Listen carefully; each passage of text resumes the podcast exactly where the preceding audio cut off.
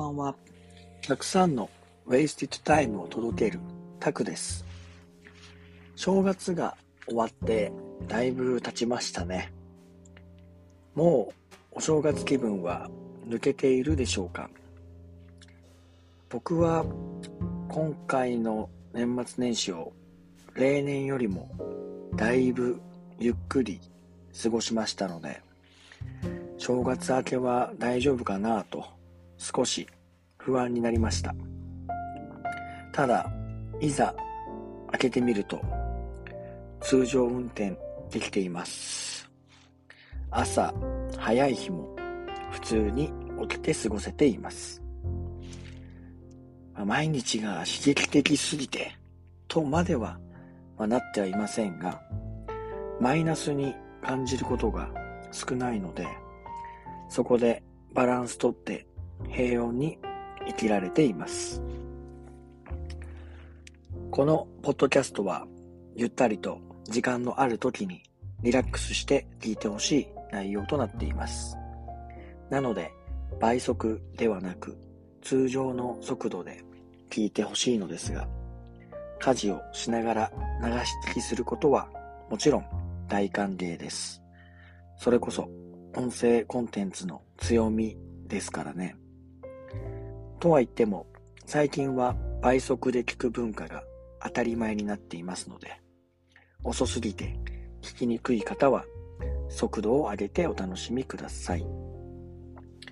今回のお題は、エゴイスト視点が必要な時についてです。皆さんはエゴイストな視点を必要に応じて取り入れていますか？少し考えてみてください。最近、漫画ブルーロックを読みました。まあ、アニメにもなっているので、アニメを見てから漫画に移行したんですが、なかなか強烈でしたね。ただ、サッカー漫画というよりも、サッカーを通じてそれってサッカーではなく、日本そのものを象徴しているよね。ということが言われています。それがエゴです。漫画では日本のサッカーはゴールを決めるストライカー不足だからエゴを追求してゴールが決められるストライカーを育成するって話に、まあ、ざっくりとはなっています。ただこれってサッカーのストライカーだけじゃなく、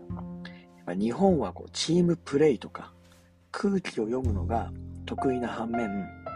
自分を前に出して表現していくことがとても苦手な人種だなと感じますね。自然と集団の中で流されていくうちに何がしたいのかわからない。そんな時があるのではないでしょうか。